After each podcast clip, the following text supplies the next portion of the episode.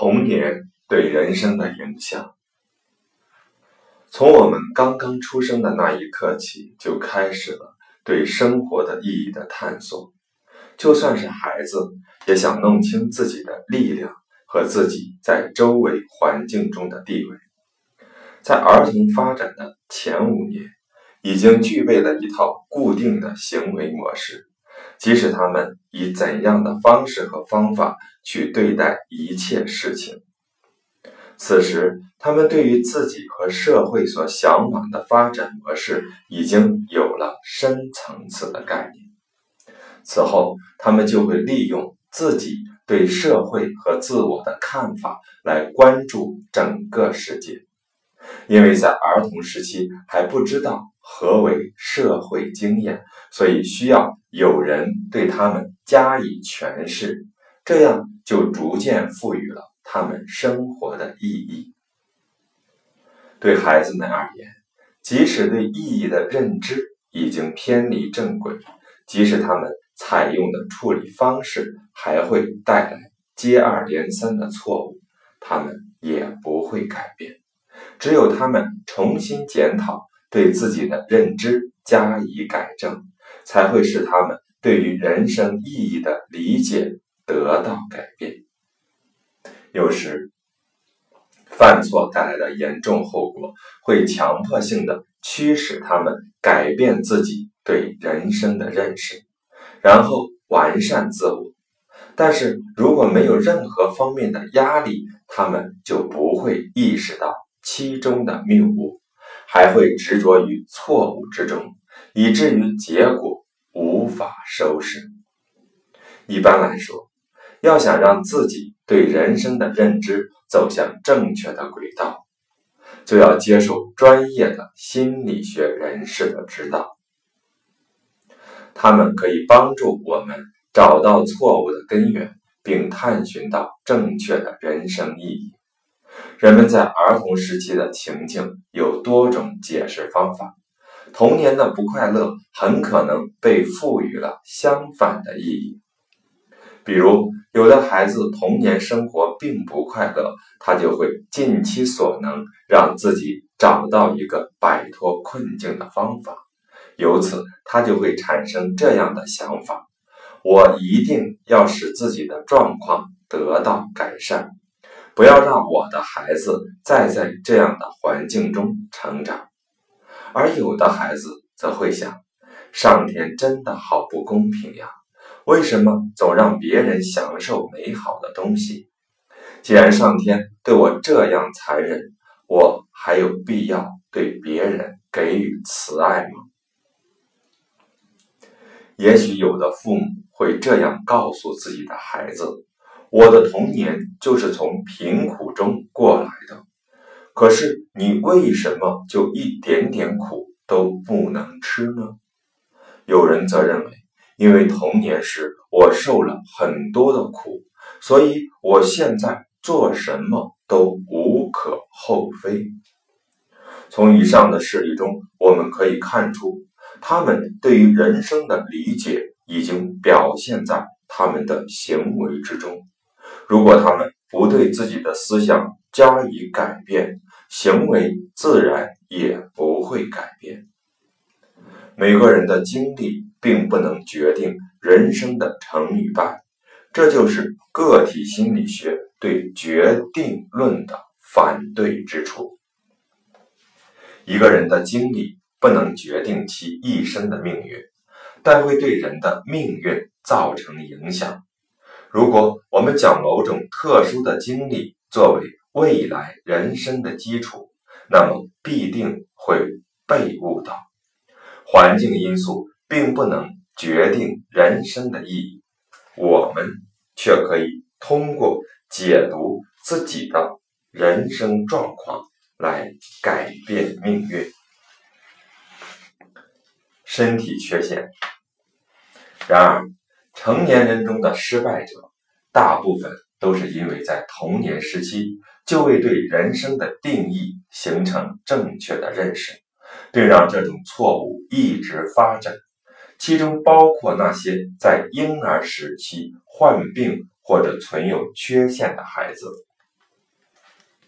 这样的孩子经历了痛苦的童年，根本无法意识到人生的意义就是对社会的贡献，除非让那些与他经历相似的人对他加以引导，让其将关注力放在他人身上，否则他们一生都会以自我为中心。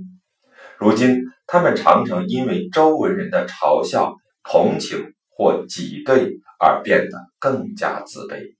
在这种环境下成长的孩子，因为自己受到社会的侮辱而变得内向，并且还认为自己不会对社会有任何贡献。身体器官的缺陷或内分泌异常。都会导致儿童在生活方面产生困难。我想，我是第一个对此领域加以研究的人。虽然这一分支在业内已经取得了不少成就，但它的发展方向却偏离了我的愿望。我一直在寻找克服这种困难的方法。而非让他们将发生这种状况的原因归于人身体的缺陷或者内分泌的异常。身体的缺陷并不能强迫一个人的心理朝错误的方向去发展，而内分泌也不会对两个儿童产生同样的作用。我们常常看到这样一种现象。那些有困难的儿童，在克服困难的同时，会将自己内在的巨大的潜能激发出来。正因为如此，宣传优生优育并不是个体心理学家所倡导的。有很多具有先天缺陷的人，常常成为某一时代的杰出人才，虽然他们有的一生与病魔相伴。有的英年早逝，但他们的贡献是实实在在的。人类许多伟大的发明，正是由于这些人创造出来的。他们的坚强源自奋斗，他们执着于常人都无法完成的事业，所以成就就是理所当然的了。仅凭对人肉体的观察。我们无从判断心灵发展方向的好坏。然而，迄今为止，大部分具有先天缺陷或内分泌异常的儿童都未接受过正确的训练。正因为无人可以理解他们的痛苦，所以他们总是越来越自我。由此，我们也就明白了。那些先天具有缺陷的儿童，大多是失败者的原因，因为他们往往过于关注自己的缺失，而形成一种无形的压力。溺爱，家长对孩子的过于宠爱，也是导致孩子对生活的意义进行曲解的一大因素。在那些孩子的心目中，他们的愿望就是法律，自己无需争取便可达到一切。他们还认为自己天生就具有某种权利，无人能及。然而，一旦他们不再成为众人的焦点，他们的位置被人取代时，便会无法忍受。他觉得周围的人都对他有所亏欠。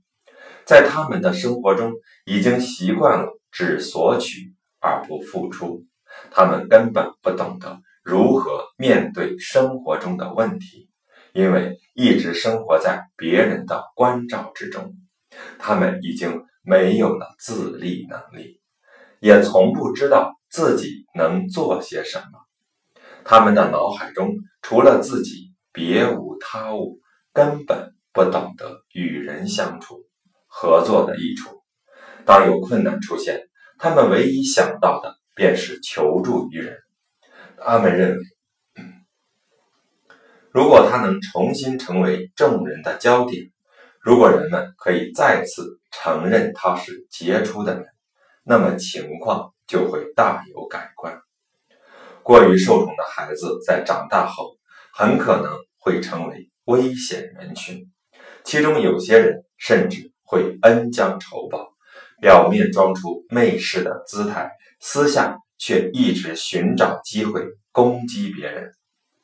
如果让他们像普通人一样合作完成某件事，他们定不会服从或者公然反抗。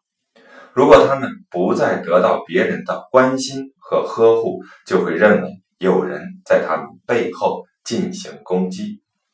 他们以众人都与之为敌，所以只要有机会便会打击报复。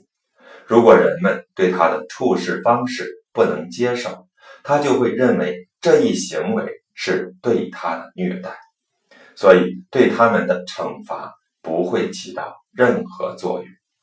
他们只会这样想：所有的人都在和我作对。这样的孩子，无论是对别人公然反抗，还是将别人的善意当成恶意，都表明他们对人生的理解是错误的。有些人会在不同的时期采用不同的方法，但是他们的思想永远不会有所改观。人生的意义。就是自己永远第一，自己至高无上，自己可以为所欲为。如果他们一直保持这样的人生态度，他们的方法永远不会正确。冷漠，受人冷落的儿童是第三种问题儿童，他们的人生同样容易偏离正轨。这些孩子根本不知道关心和互助的概念，因为在他们的脑海中从来就没有这些名词。我们可以想象，当他们在生活中遇到不悦，总会高估困难的程度，从不去争取他人的帮助。当他看到社会冷漠的一面，就会认定整个社会都是如此。他们不会想到，帮助他人做一些事就可以赢得他人的尊敬和喜爱。他们连自己都无法相信，更别提相信他人。实际上，任何经验都无法与感情相比拟。母亲最初的任务就是让孩子一出生就感受到对自己的依赖之情。这样，他可以让孩子将这种感情范围扩大，直至周围的每一件事物。如果母亲没有完成这一任务，也就是没有让孩子对周围产生兴趣，并形成合作与互助的情感，那么孩子就很难对社会形成关注，也很难在与有与人合作的意识。与他人合作的能力，人人都有，但这却是经过培养才得以体现的，否则根本无法尽情的展现出来。如果我们对一个被人忽视、不受欢迎和没人理睬的孩子进行研究，可能发现他们从来没有与人合作的意识，他们就像与世隔绝了。不能很好的与人沟通，对互助互爱的事情更是一窍不通。之前我们已经提到，这样的人生毫无意义。事实告诉我们，如果一个孩子在婴儿期是平安度过的，那么他就已经很好的受到了关心和照顾。所以，对于完全被忽视的孩子，我们暂且不管。接下来，让我们说说那些常被人忽视的孩子和那些只有某些方面被忽视的孩子。总之，事实证明，被人忽视的孩子根本没有对人的依赖感，他们感到很悲痛。在这个文明的社会中，失败的人常常不是孤儿，就是私生子，因为这样的孩子。被人忽视的概率更大。从以上我们得知，身体残缺、过于被宠爱和被人忽视的孩子是很容易被误导的。他们经常形成错误的人生观。这些孩子极力需要他人帮助，让他们找到处理问题的正确方法。他们需要在别人的帮助下找到人生的意义。如果